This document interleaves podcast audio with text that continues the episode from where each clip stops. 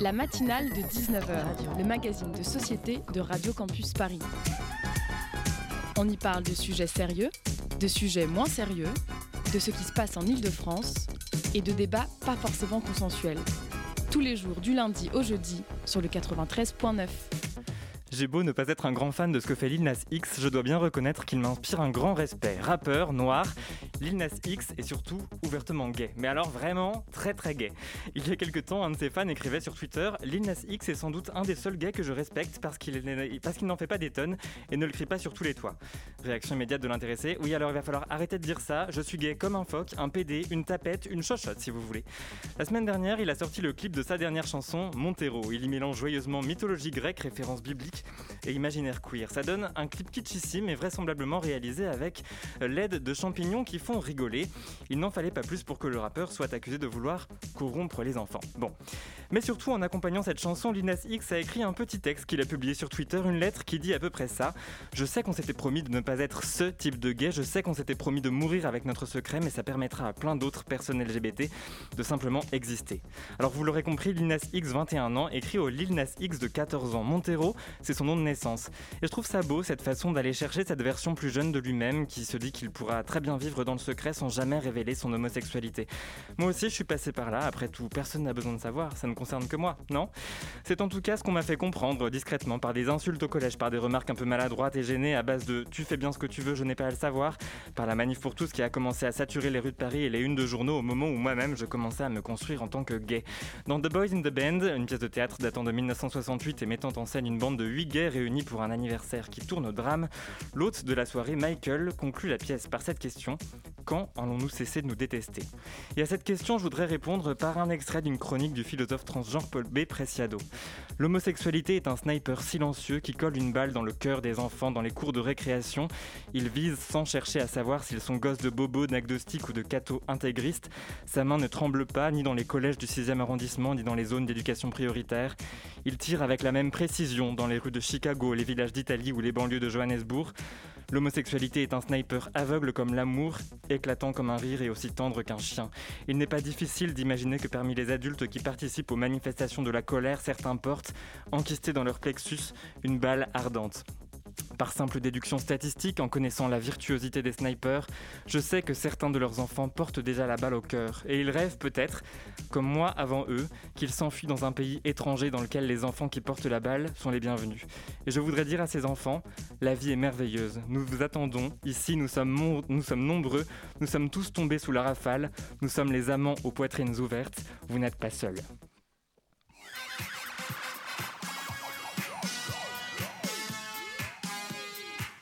Bonsoir, merci d'écouter la matinale de 19h. Au programme ce soir, en seconde partie d'émission, Thomas Pesquet devrait bientôt rejoindre la station spatiale internationale. Mais au fait, qu'est-ce qu'il va faire là-bas? Jonathan Louzamba nous raconte. 19h41, le Zoom, les quatre étudiants militants de l'UNEF, poursuivis pour violence après avoir tenté de s'introduire dans une réunion où se trouvait la direction de leur université il y a un an et demi, ont été relaxés par le tribunal de Nanterre. On écoutera le reportage de Radio Parleur. Enfin, à 19h49, ce mois de mars était celui des 150 ans de la commune, revue de presse avec Glenn Gillet. Mais d'abord, l'actualité du jour, c'est une nouvelle proposition de loi destinée à interdire les thérapies de conversion déposée par la députée LREM ouvertement lesbienne Laurence Vansenbroek-Mialon. Euh, ces pratiques destinées à changer l'orientation sexuelle ou l'identité de genre d'une personne nous viennent des États-Unis, mais elles continuent à avoir cours aujourd'hui, autant dans les paroisses reculées que dans des cabinets de psychologues parisiens, dans des hôpitaux ou dans des camps de vacances entre bourgeois. Ce sont quelques exemples. On en parle ce soir avec notre invité Benoît Bert Seward, rescapé d'une thérapie de conversion et membre du du, collectif Rien à guérir qui lutte contre ces pratiques. Voilà pour le programme, on est ensemble jusqu'à 19h55. Bienvenue sur Radio Campus Paris. La matinale de 19h sur Radio Campus Paris. Et bonsoir Benoît Bert Seward. Bonsoir. Et merci beaucoup d'avoir accepté l'invitation de Radio Campus Paris. À mes côtés pour mener cet entretien, j'ai l'honneur, que dis-je, le privilège d'être accompagné par la ravissante Léa Hurel. Bienvenue Léa. Bonsoir. Alors Benoît Berthe Seward, pas facile hein, de synthétiser l'ensemble des pratiques qui se cachent derrière l'appellation thérapie de conversion. J'ai parlé euh, de l'Église, de la sphère psychologique, d'un environnement bourgeois. Ce sont euh, quelques foyers principaux de ces types de pratiques, on pourrait dire ça comme ça? Oui, en fait, alors je m'attends très fort en écho, je ne sais pas pourquoi. Euh, je dirais que le souvent, on a, on a l'image euh, de, de, des thérapies de conversion qui nous vient des États-Unis, un peu à la Boy Erased, euh, de Caen, où on vient euh, euh un peu des garçons, où tout, tout, tout, le monde est homo, etc. Souvent très religieux, mais en fait, on se rend compte qu'en Europe et dans le monde, il y a plusieurs formes de thérapie de conversion. Il y en a très reliées au, au, pan religieux, très reliées aussi au pan médical, avec la sismothérapie, des électrochocs, etc. Et puis, il a aussi un d'autres qu'on pourrait dire sociétales, euh, de pression sociale euh, dans les familles, etc., pas forcément reliées euh, à la religion. Donc en fait, oui, il y, a, plein de types de thérapies de conversion. Et comment on se retrouve confronté à ces thérapies de conversion? Est-ce que n'importe quelle personne queer, personne homosexuelle, transgenre, est susceptible de subir en fait une thérapie de conversion? Ou est-ce qu'il y a un terreau qui est plus fertile par rapport à ça, des peut-être des cercles sociaux plus qui vont plus vous amener en fait à subir ce genre de thérapie? Ouais, alors c'est une question ultra vaste et, je dirais aujourd'hui, puisque l'homosexualité euh, n'est toujours pas euh, forcément euh, bien acceptée dans l'entièreté de la société, toute personne queer ou dans la sphère, je dirais sous le, le, le parapluie LGBTQIA, plus peut se retrouver confrontée à ce type de discours. évidemment, les personnes qui naviguent dans des familles qui voient l'homosexualité ou la transidentité, parce qu'il y a aussi beaucoup de personnes transgenres qui sont confrontées à des thérapies de conversion extrêmement violentes à leur rencontre, elles sont plus pro propice à, avoir, à, être poussé à, participer à ces choses-là. Mais euh, justement, dans le, la proposition de loi proposée par euh, Laurence, euh, pour caractériser en fait ces, pratiques-là, il parle de, tentatives répétées. euh, d'inhiber ou de changer l'orientation sexuelle ou euh, euh, l'identité de genre de, la personne, avec pour motif hein, d'avoir une, altération sur le mental ou, le physique de la personne, parce qu'on sait très bien que ces thérapies, en plus d'être des grosses arnaques, puisqu'évidemment ça change pas, on peut pas changer l'orientation sexuelle ou l'identité de genre d'une personne, ça fait extrêmement de mal en fait. Hein. Plusieurs grandes institutions européennes et mondiales parlent de torture. Alors vous, faisiez référence à l'instant euh, à la proposition de loi déposée effectivement par la députée Laurence Van Mialon. On va, on va y revenir. Euh, pour finir sur euh, un petit peu cette définition de ce qu'est une thérapie de conversion, les situations auxquelles fait référence cette appellation sont extrêmement diverses et on imagine qu'il y a un grand nombre de nuances aussi entre des stages intensifs destinés à soigner, j'utilise tous les guillemets qu'il faut, l'homosexualité, que peuvent proposer des groupes comme Courage ou Torrent de Vie en France, hein, donc avec des, espèces de, camps de vacances destinés à accompagner et guérir l'homosexualité et on imagine aussi qu'il y a des, zones grises, justement, aussi dans ces ateliers d'accompagnement. Bah justement, en fait, la, proposition de loi, elle, permet de clarifier ces zones grises-là. En fait, à partir du moment où il, si la loi, la proposition de loi passe, il y a une incitation répétée avec euh, euh, des effets graves sur la santé mentale ou, physique de la personne, ça fait partie en fait de, ce qu'on appelle euh, une tentative de thérapie de conversion. Évidemment, avec le mot thérapie de conversion, encore une fois, on a une vision très, voilà, je dirais en cabinet médical, thérapie, entre guillemets, encore une fois, ou de conversion avec les églises, avec des camps, etc. Mais, mais il y a plein de, variantes différentes. Donc, à partir du moment où il y a cette tentative répétée, donc c'est qu'on ne le dise pas qu'une fois, mais que c'est répété et qu'on encourage la personne à changer ce qui ne se le peut pas, euh, ça, ça, pourrait tomber euh, sous, sous, les coups de la loi. Et ça permet justement d'enlever toutes ces zones grises. Quand on a commencé euh, le, travail, enfin, quand les députés ont commencé le travail parlementaire et moi j'ai participé aux auditions, la mission Flash, etc., justement, beaucoup d'autres euh, députés, pas très au fait de ces pratiques-là, euh, nous disaient, disaient souvent aux, euh, parlementaires qui travaillaient sur cette proposition de loi, mais l'arsenal législatif français est déjà très, très, très euh, euh, solide pour combattre les discriminations, on ne peut pas être homophobe en France, etc. Mais alors moi, je leur pose la question, si c'est le cas, comment ça se fait que ces thérapies de conversion en 2021, elles continuent en France, le pays des droits de l'homme? Comment ça se fait? Qu'aujourd'hui, en 2021, euh, ces, ces, groupuscules, ces groupes et ces réseaux euh, souterrains arrivent à implanter de plus en plus d'antennes dans les villes françaises. C'est bien qu'il y a une zone grise et c'est ce que la proposition de loi, on espère, euh, va régler une bonne fois pour toutes. Ce combat contre les thérapies de conversion, Benoît Berthe Seward, c'est le vôtre, car vous êtes vous-même un rescapé d'une thérapie de conversion. Est-ce que vous pouvez nous raconter en, quelques phrases ce qui vous est arrivé et comment vous vous êtes rendu compte aussi, comment vous avez supposé les mots, comment on vous a accompagné et, voilà tout, ce parcours et aussi est-ce que vous étiez au courant avant que ça vous arrive de ces pratiques, avant d'y être confronté? Alors en quelques mots, ça va être difficile parce que ces thérapies ou ces pratiques, hein, encore une fois, hein, le, mot thérapie de conversion nous vient des États-Unis, mais il y, a, plein de pratiques différentes. Je les ai subies entre 15 et, 18 ans.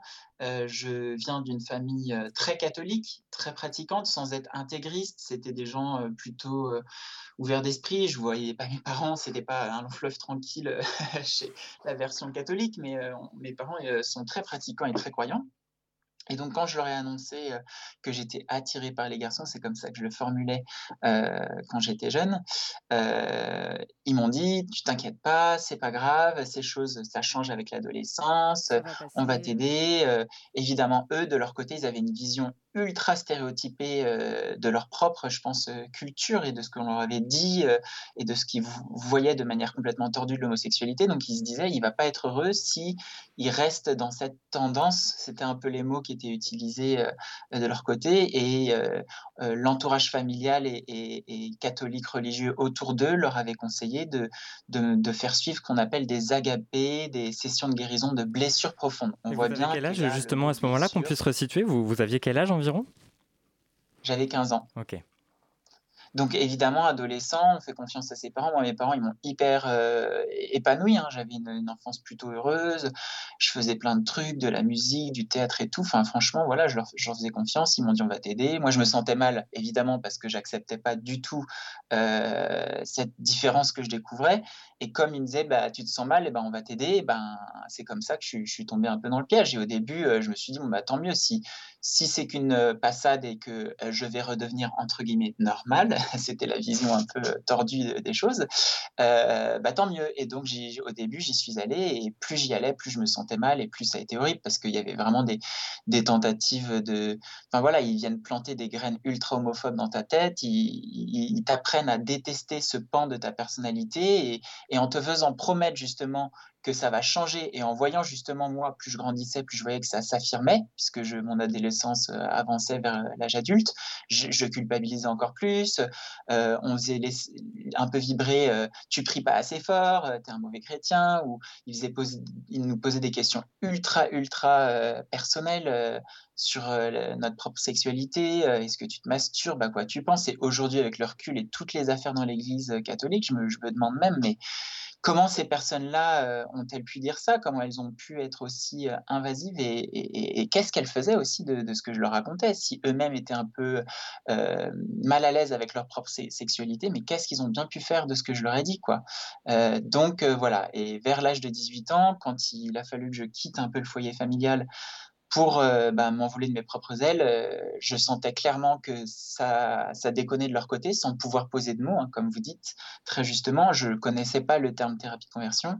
Et donc, j'ai décidé de faire des recherches moi-même, de savoir ce que c'est l'homosexualité en rencontrant des personnes qui, qui, qui, vivent ça, euh, tout simplement. Et je dois dire qu'ils m'ont tellement mis dans la tête des images mais complètement tordues, des trucs complètement horribles que j'avais ultra peur de rencontrer des personnes homosexuelles. Quoi. Je me suis dit, je vais me faire violer, des, des, trucs complètement homophobes. Quoi. Enfin, les images que j'avais à l'époque montre l'homophobie intériorisée qu'ils arrivent à, mettre dans la tête des gens. Donc, euh, on, comprend bien que c'est hyper dangereux et, que pour une personne homosexuelle, euh, avoir une homophobie refoulée, une, enfin, une, homosexualité pardon, refoulée et donc de, beaucoup d'homophobie, ça, peut amener à des troubles psychologiques hyper forts. Enfin, moi, j'ai fait des, dépressions de ouf. Ça a été hyper dur. J'ai mis cinq ans à, à, me reconstruire. Et puis, euh, ouais, ça a été vraiment un très long chemin. Donc, vous, il y a eu un, point de bascule, en fait, à partir du moment où vous avez ouvert vos recherches et que vous avez rencontré des personnes, c'est bien ça mmh.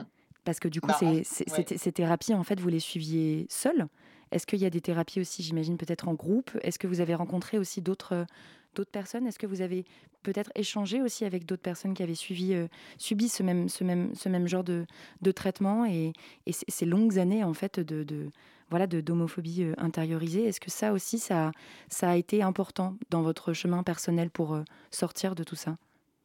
Alors, ce qui concerne mon cas particulier, moi, j'ai subi euh, la plupart de ces thérapies euh, avec la communauté des béatitudes, qui est une communauté qu'on appelle charismatique, qui a baigné euh, par ailleurs par la suite dans des grands scandales de pédophilie et de, d'abus spirituels et, et limite de pente glissante vers, des sectes. Hein. Il y a eu beaucoup d'accusations et un redressement de la part du Vatican sur cette communauté qui a abusé sur plein de niveaux.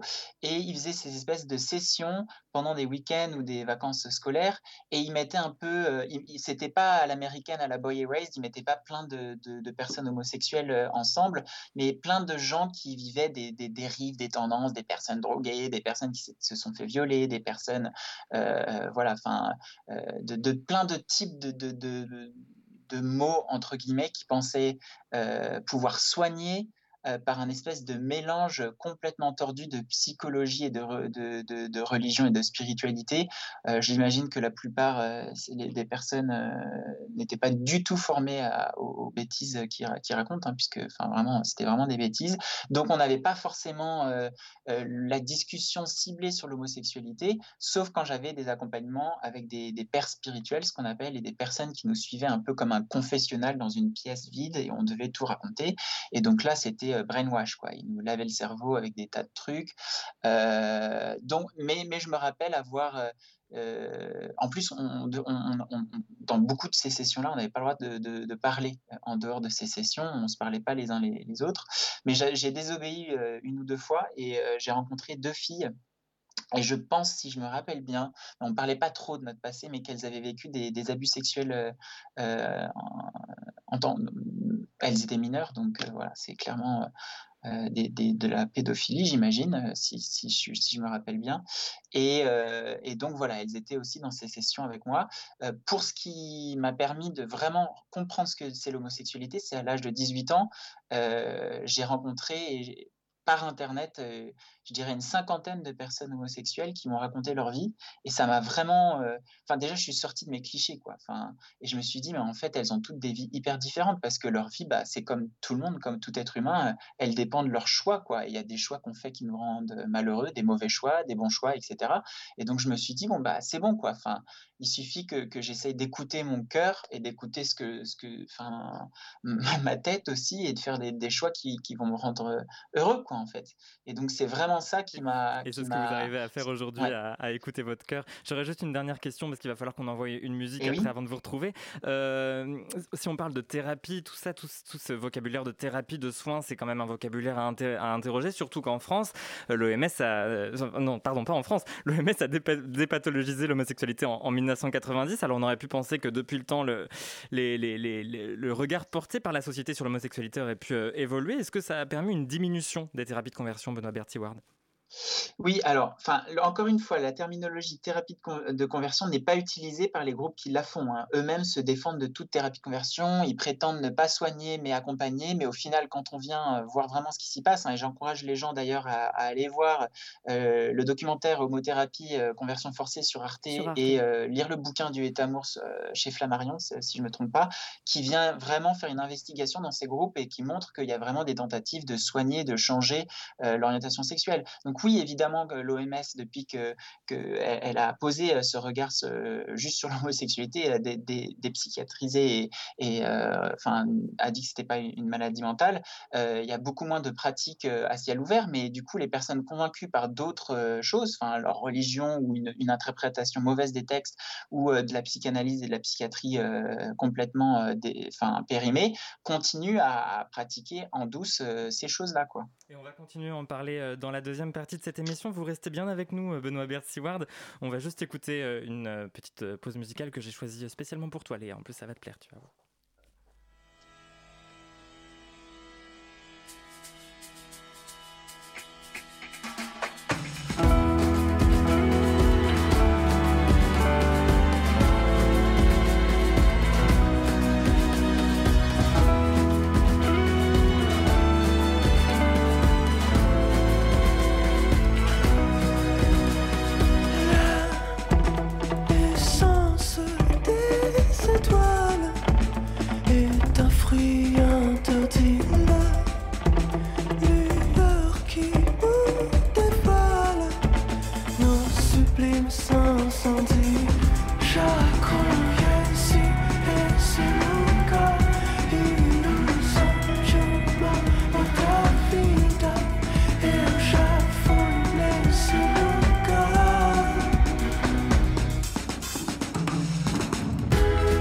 Dia amanheceu, um novo mundo já nasceu.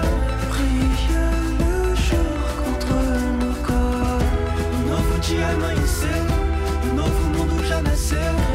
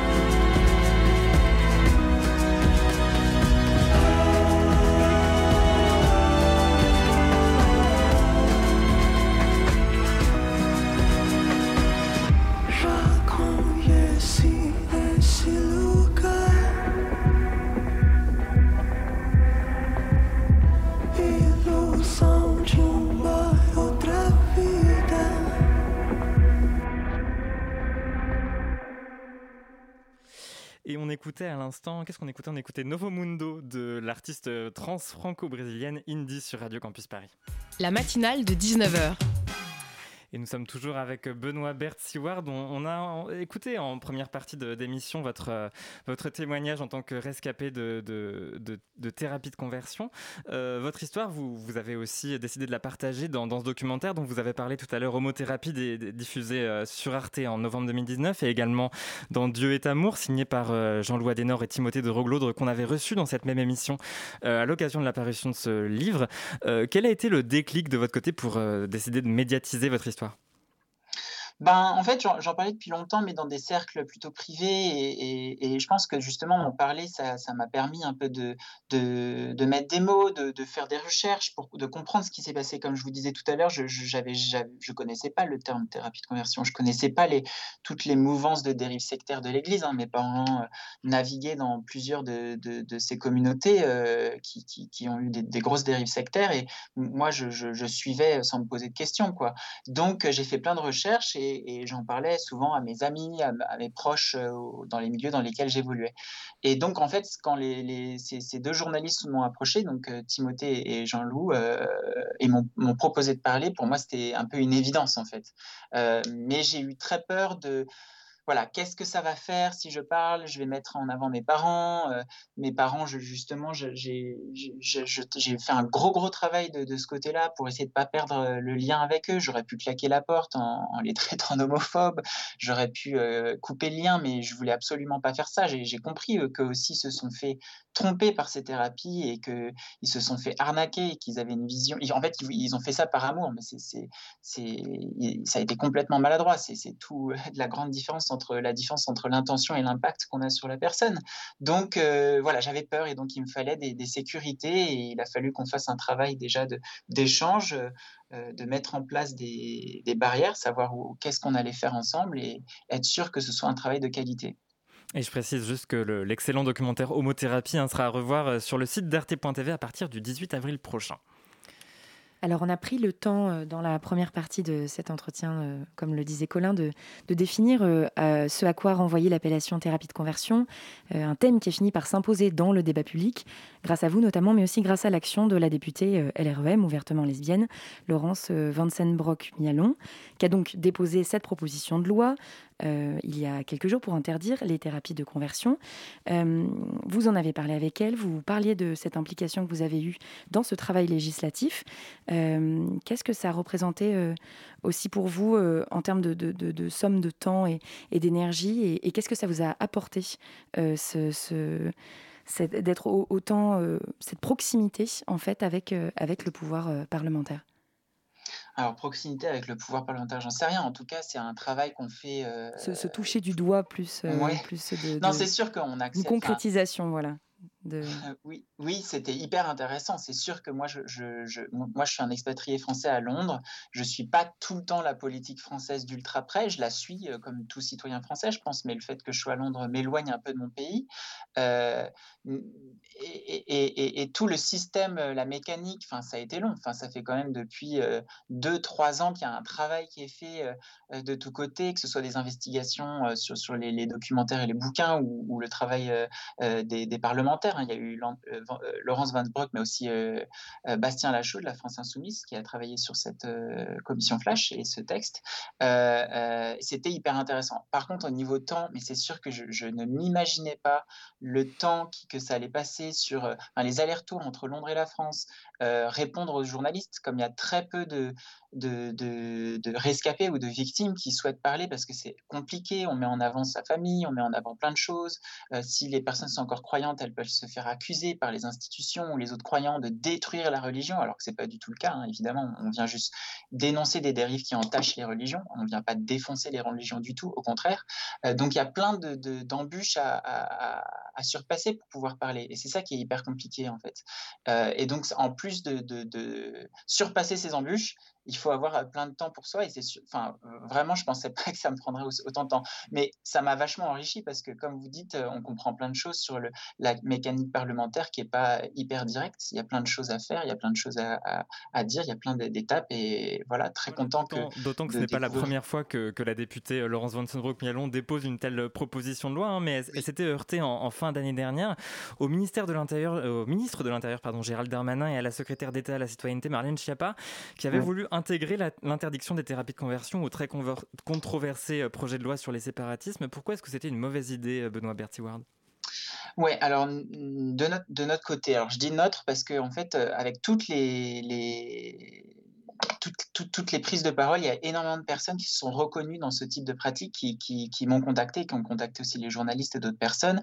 Et donc, on a monté un, collectif qui s'appelle Rien à guérir. Et on a vu justement Marlène Schiappa s'emparer du, sujet, euh, un peu piétiner, hein, je dirais, le travail parlementaire, puisqu'il y avait une proposition à part entière pour interdire les, thérapies de conversion, faire une loi à part entière, ce qui nous paraissait nécessaire, vu que la société française connaît mal cette réalité, euh, et l'emmitoufler dans un espèce de, texte qui parle euh, du, séparatisme. Alors pourquoi ça ne marche pas selon nous? Et on en a fait d'ailleurs une tribune dans le journal Le Monde avec le collectif Rien à guérir pour en parler, c'est que justement, il y, a plein de types de, thérapies de conversion. Il y a des thérapies de conversion médicales, religieuses, ça on, le sait bien, et sociétales. Et en fait, le séparatisme, ça vient attaquer, entre guillemets, les, les les dérives euh, religieuses. Donc en fait, on vient traiter qu'un pan du, problème et ça, a démontré de la part de Marlène Schiappa qu'elle n'avait pas du tout compris euh, l'entièreté du problème, euh, des thérapies de conversion. En, plus de ça, c'était un texte transpartisan, la proposition de loi pour interdire les thérapies de conversion, et plein de partis politiques sont chauds pour l'interdire. Tandis que la loi sur les séparatismes, c'était hyper conflictuel, il n'y avait pas du tout de consensus global, et donc ça venait en fait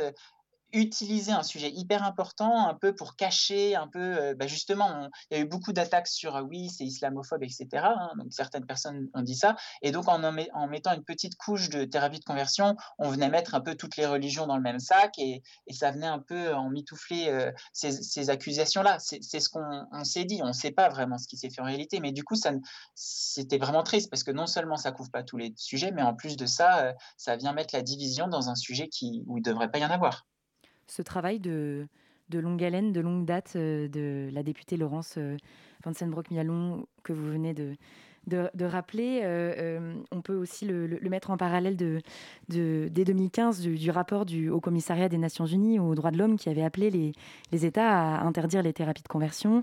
L'an dernier aussi, le Parlement européen a largement voté une motion appelant les pays membres à, prononcer cette interdiction. Plusieurs pays européens ont donc déjà leur législation sur le sujet, comme Malte et l'Allemagne. Euh, ce retard en France que vous venez de nommer il y a quelques minutes, comment est-ce qu'on peut l'expliquer? Est-ce qu'il y a une, grande différence en termes de statistiques, de chiffres et d'ampleur dans notre pays par rapport à d'autres pays en Europe?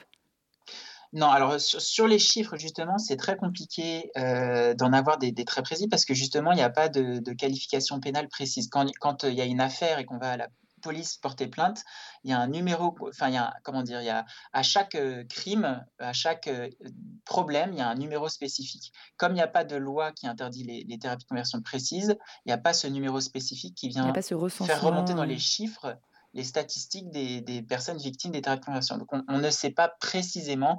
On a une, une vague idée de, du nombre de groupes euh, qu'il y a dans, dans, en Europe, et c'est assez grave dans toute l'Europe pour que tous les pays soient appelés à légiférer sur le sujet. Euh, pourquoi il y a des retards en France? Mais je pense que euh, il y, y, a, y a moi, j'en sais, trop rien. J'ai envie de dire, en 2021, on devrait, sur un sujet aussi simple, s'engager sans faire de chichi et, euh, faire passer le texte de loi euh, au Parlement. Après, il y a eu des, petits problèmes peut-être du côté du gouvernement, euh, la LREM peut-être, il y a eu le Covid aussi, hein, euh, évidemment. donc, euh, ça a retardé le calendrier parlementaire vachement sur plein de sujets. Et puis, il y a plein de propositions de loi, notamment en ce moment, au milieu de la proposition de loi des thérapies de conversion, il y a d'autres propositions de là qui sont proposées qui nous paraissent d'ailleurs, nous, de notre côté, euh, dans le, le, collectif plus ou moins légitime. Hein, la proposition de loi pour interdire l'écriture inclusive, franchement, euh, par rapport à notre proposition de loi, est-ce qu'elle est vraiment prioritaire? J'en sais rien. On espère, euh... on espère que malgré l'échéance électorale qui, qui vient, le, la problématique des thérapies de conversion ne sera pas totalement oubliée par l'Assemblée nationale qui n'a pas encore mis à son agenda l'examen de la proposition de loi de, de Laurence Vansenbroek-Mialon. Euh, J'aurais une dernière question parce qu'on arrive déjà au terme de, de cette demi-heure d'échange avec vous, Benoît Bert-Seward.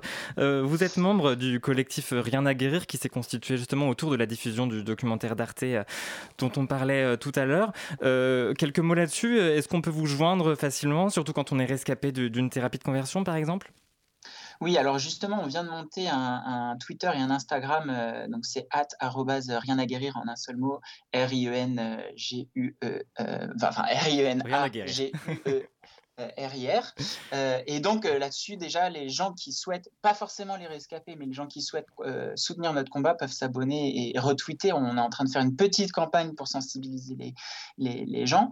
Euh, et euh, sur ces, ce Twitter et, Instagram, vous avez aussi un mail euh, que vous pouvez utiliser pour nous joindre. Et on a des, groupes de parole, des safe space, ce que je dirais, pour parler et échanger entre rescapés ou victimes ou survivants, selon les, les préférence des personnes de ces, de ces thérapies-là. Merci beaucoup Benoît Bert-Seward d'être passé par la matinale de Radio Campus Paris. Euh, je rappelle que vous êtes membre du collectif Rien à guérir qui se bat pour l'interdiction des thérapies de conversion en France. Belle soirée à vous et merci beaucoup à toi Léa. Merci à toi. Merci beaucoup. Allez, restez avec nous, la matinale revient dans un instant.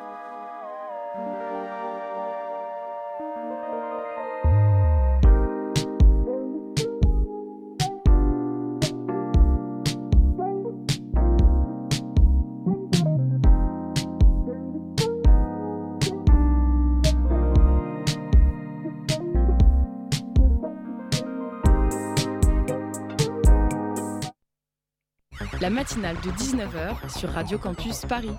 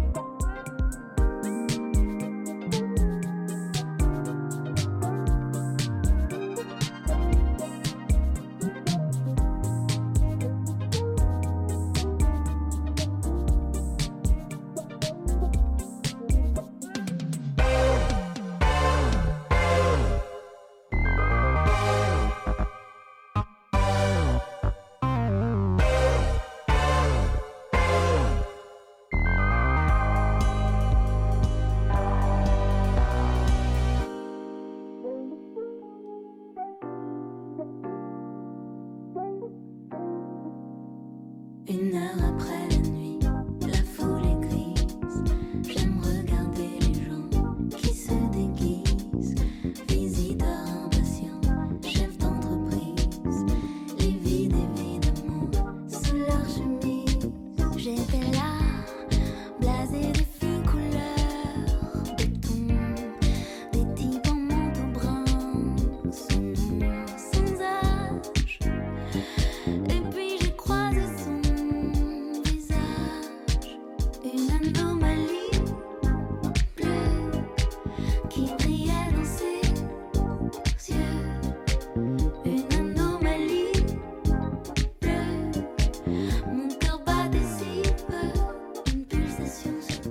Anomalie bleue, extrait du dernier album de l'impératrice Takotsubo. Vous écoutez Radio Campus Paris, il est 19h37.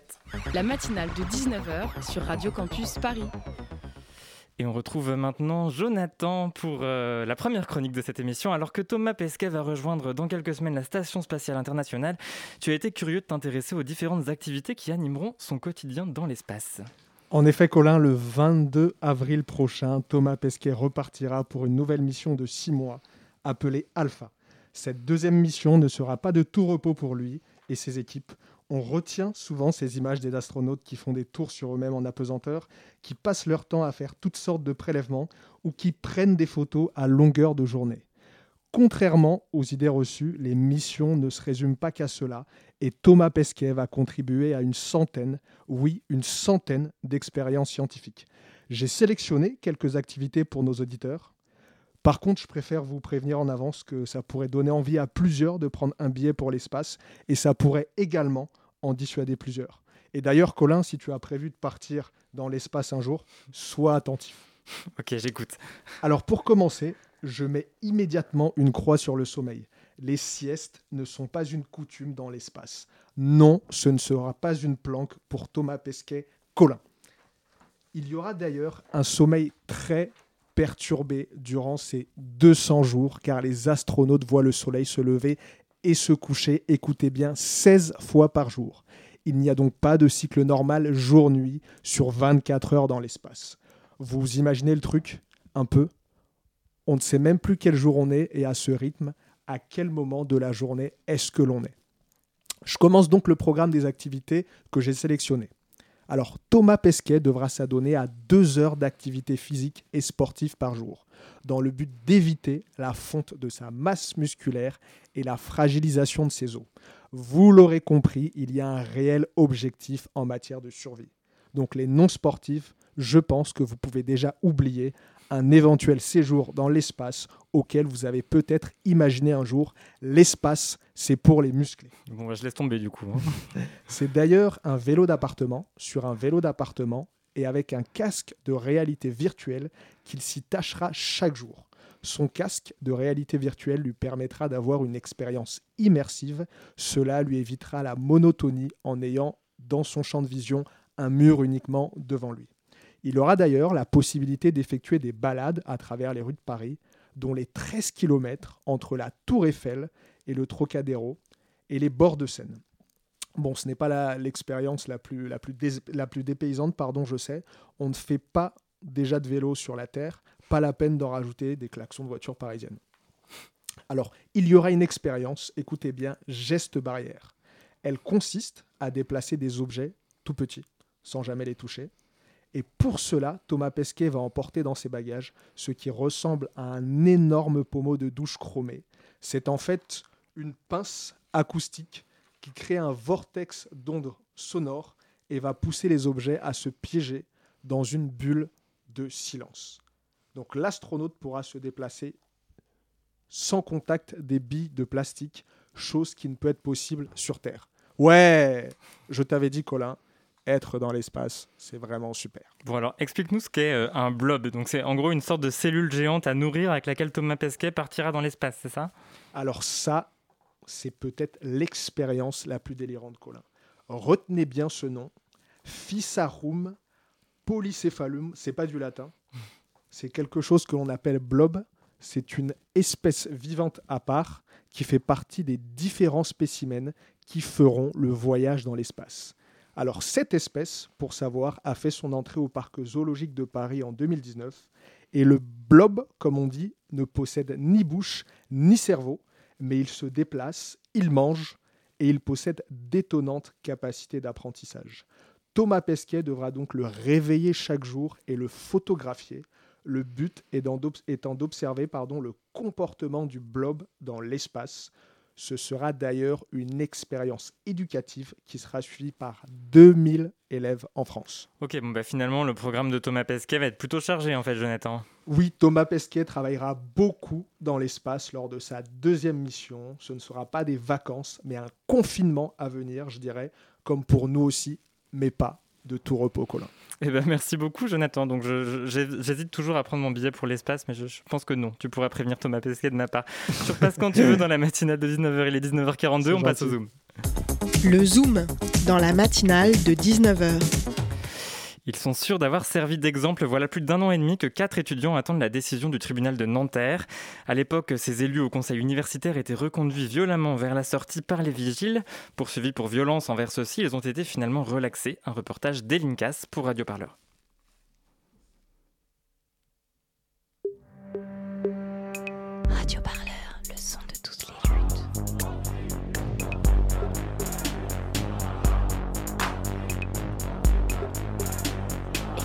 Sur radioparleur.net. Alors moi je m'appelle euh, Bart, je suis militant à l'UNEF à Nanterre. Alors c'est en 2019, mobilisation euh, traditionnelle à Nanterre, euh, comme chaque rentrée, une mobilisation syndicale pour réclamer l'inscription de tous et toutes à l'université. On a une mobilisation, celle des 100 facs, qui a lieu chaque année. Le 10 octobre 2019, où il y avait une CFVU, donc c'est un conseil de l'université qui parle des questions universitaires, où moi et Victor on est élus. On n'avait pas été convoqués. On a voulu s'y rendre parce qu'on a appris que le conseil se tenait. On a voulu s'y rendre avec une délégation de militants de l'UNEF et, euh, d'étudiants sans fac qui voulaient euh, savoir où en était leur situation. Au moment où on est arrivé au bâtiment B, on a le chef allant de la sécurité et l'entièreté de son équipe de vigiles qui nous ont brutalement chargés, ont essayé de violemment nous expulser du bâtiment. Et après, c'est ces mêmes vigiles qui euh, disent que c'est nous qui avons été violents contre. Quoi. Contre les entraves au droit syndical, relax pour les quatre de Nanterre. C'est ce qu'on peut lire sur une banderole ce lundi 15 mars, malgré la pluie et le vent, devant le tribunal de grande instance de Nanterre. Les quatre de Nanterre, ce sont quatre étudiants accusés de violence, dont l'audience se tient aujourd'hui. Et euh, là, aujourd'hui, c'est le délibéré de notre procès. Ce qui est euh, retenu contre nous, euh, le réquisitoire de la procureure, c'est de demander 4 mois de prison avec sursis chacun, ainsi qu'un stage de citoyenneté. Et le chef adjoint de la sécurité qui lui a demandé 300 euros de dommages esthétiques et en plus de ça, qu'on paye 800 euros chacun de euh, préjudice moral.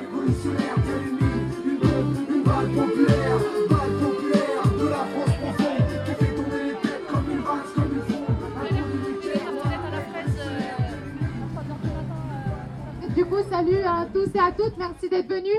C'est important aujourd'hui, du coup, on a le, délibéré du procès des, des cadres de Nanterre, de nos camarades qui sont poursuivis en justice pour avoir défendu le droit d'étudier à l'université, une fac ouverte à tous et à toutes. En fait, c'est un double procès.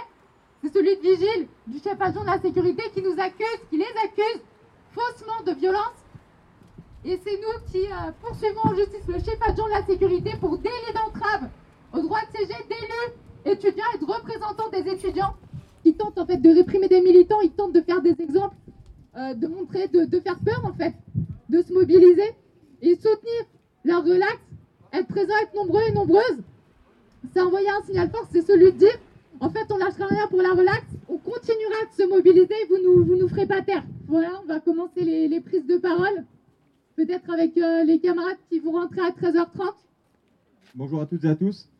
Euh, tout d'abord, je voudrais commencer par euh, tout simplement remercier en fait tous les camarades qui sont présents aujourd'hui, qui nous ont soutenus tout au long de cette campagne contre la répression depuis la garde à vue en novembre 2019. C'est extrêmement précieux, c'est ce qui nous, euh, nous permet de tenir debout. Alors que la répression vise en fait à nous diviser, à nous démoraliser, etc. C'est ce qui fait qu'aujourd'hui, euh, ben, on se sent renforcés à travers euh, ces expériences de confrontation avec cette présidence, cet État. Il faut savoir quand même que ce procès est tout simplement hallucinant. On est face à un chef adjoint de la sécurité qui porte plainte contre nous pour violence, qui voilà, n'a aucune preuve pour étayer ce qu'il les violences qu'il décrit. Il y a même deux des quatre euh, agents qui ont porté plainte qui retirent leur plainte. Personne ne vient au procès, évidemment. Hein, pourquoi est-ce qu'ils se dérangeraient à venir? Et pourtant, la procureure requiert 4 mois de prison avec sursis pour euh, les 4 militants, justement parce qu'on est des militants. On est des citoyens engagés, on a un devoir de moralité, donc 4 mois de prison avec sursis et un stage de citoyenneté. Voilà, c'est aberrant, surtout que euh, ce procès intervient dans un moment très spécial pour la vie des étudiantes et des étudiants. C'est-à-dire qu'il y a un étudiant sur six qui a décroché depuis le début de la pandémie, un étudiant salarié sur trois qui a perdu son taf. C'est-à-dire qu'on est dans la sixième puissance mondiale et aujourd'hui, en fait, bah, tu as des étudiants qui font la queue devant les chaînes alimentaires. En même temps, on réprime des syndicalistes étudiants. C'est pas que la présidence de Nanterre, c'est directement l'État via la procureure qui euh, demande euh, des peines. On va les, les accompagner là devant en criant des slogans. Syndicalistes Alors relax, relax Nous accompagnons Selim, Victor, Ayoub et Bart jusqu'à la grille. S'ensuit une attente d'une heure et demie environ, durant laquelle les soutiens scandent des slogans sans jamais fatiguer.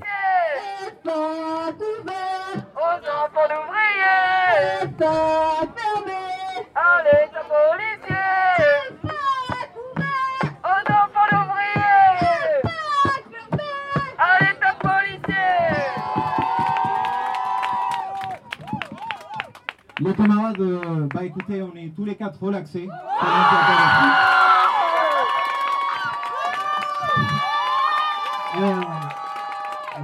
Relaxés entièrement, ainsi que euh, le chef adjoint de la sécurité qui est aussi relaxé pour les, pour les faits, euh, les faits encourus.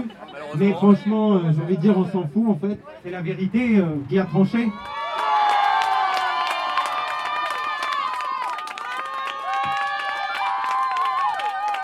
Dimitri Montfort, j'étais l'avocat de Barthélémy Piron et donc nous étions quatre avocats à défendre les quatre étudiants qui étaient poursuivis sur des plaintes des vigiles dont le tribunal reconnaît qu'elles n'ont pas démontré qu'ils aient commis la moindre violence.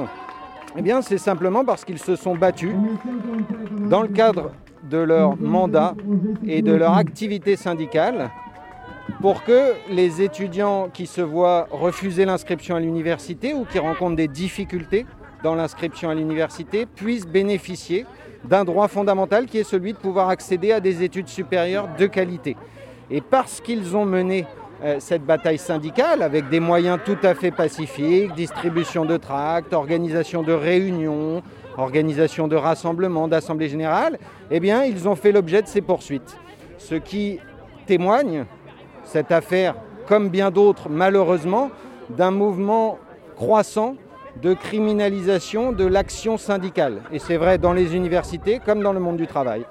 Eh bien, le tribunal, lui, a considéré que ces quatre étudiants, eh bien, ils n'avaient fait que exercer leurs droits fondamentaux et qu'en tout cas, ils n'avaient commis aucune violence et que donc on n'avait rien à leur reprocher, tout simplement.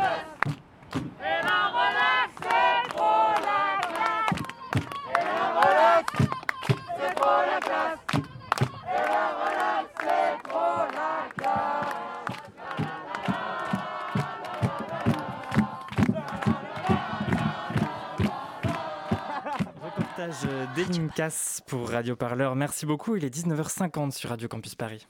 La matinale de 19h. Et on va accueillir notre dernier chroniqueur de la soirée. Bonsoir Glenn Gillet. Bonsoir. Alors euh, en ce mois de mars, on fêtait les, on commémorait plutôt les 150 ans euh, de la Commune de Paris. Donc tu as lu les journaux pour nous faire une petite revue de presse. C'est ça. Le 18 mars dernier, Anne Hidalgo donc, était à la butte Montmartre à l'occasion des 150 ans du début de la Commune de Paris, tenant une copie cartonnée et colorée de la communard de Louise Michel. Il y a deux semaines, un brillant numéro du journal Le 1 rappelait d'ailleurs son surnom à demi divin de Vierge Rouge. Ce 18 mars, Anne Hidalgo porte euh, sur les photos de presse une écharpe rouge devant le Sacré-Cœur. La couleur relève de l'évidence. Le Sacré-Cœur. Lors de sa, de sa, construction, cette fameuse basilique était un symbole religieux censé euh, ramener l'ordre moral. Ce sont les mots de, de l'Assemblée nationale de l'époque. Un ordre moral perdu lors de la Commune, cette, je cite, expérience unique de la République indépendante, commencée le 18 mars 1871 et réprimée dans le sang par les troupes versaillaises dix semaines plus tard nous rappelle Denis Cosnard dans les colonnes du Monde. Pour le petit point d'histoire, qui nous permet de poser les bases de la suite de cette revue de presse, la commune marque historiquement une jonction entre plus de 20 ans de Second Empire et la Troisième République à venir, non sans mal, pour les 70 ans qui viendront, et ce jusqu'à Vichy. Mais revenons sur le symbole, car on ne commémore que des symboles. C'est moins l'histoire qui nous intéresse aujourd'hui que la mémoire de l'événement.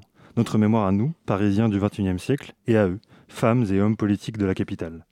Car cette mémoire reste profondément conflictuelle, rappelle encore Denis Cosnard avant de préciser qu'à droite, certains y voient un épisode meurtrier, sanguinaire, destructeur. La gauche, elle, l'a hissé à son panthéon. Socialistes, communistes, anarchistes, autogestionnaires n'en privilégient cependant pas les mêmes aspects. Les uns en retiennent la citoyenneté accordée aux étrangers, d'autres la laïcité ou une forme de démocratie participative. D'autres encore la réquisition des logements vacants, la, la reconnaissance de l'union libre, le besoin d'utopie. Fin de la citation. On est loin euh, d'un épisode historique consensuel, comme pourrait l'être un armistice de novembre 18 ou une capitulation de mai 45. La manière euh, de commémorer est éminemment politique, comme le rappelle très justement Romain Lescurieux dans 20 minutes, titrant, avant la cérémonie, 150 ans de la Commune de Paris, comment la mairie va-t-elle souffler les bougies de l'insurrection? Posant d'entrée la question du comment, Romain Lescurieux s'applique à rapidement évacuer celle du pourquoi, car il rappelle que, même s'il divise encore, l'épisode de la commune est un événement majeur de la culture politique parisienne. Compliqué donc, quand on est maire de Paris, qui plus est étiqueté socialiste, d'en faire fi.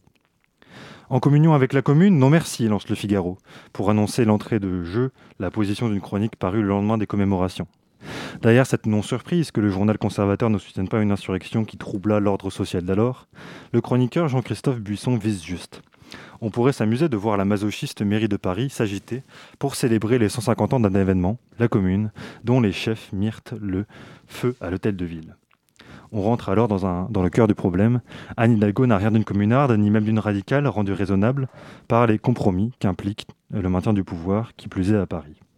L'historien Pierre Nora, créateur du concept de roman national, désignant le récit officiel d'une France fantasmée de Vercingétorix à Napoléon, expliquait le 4 mars à Léa Salamé et Nicolas Demorand dans la matinale de France Inter le paradoxe d'une insurrection fondamentalement radicale, commémorée voire célébrée par des modérés comme Anne Hidalgo. Je cite La commune a perdu sa portée subversive quand Georges Pompidou est venu s'incliner devant le mur de Fédéré en 1971.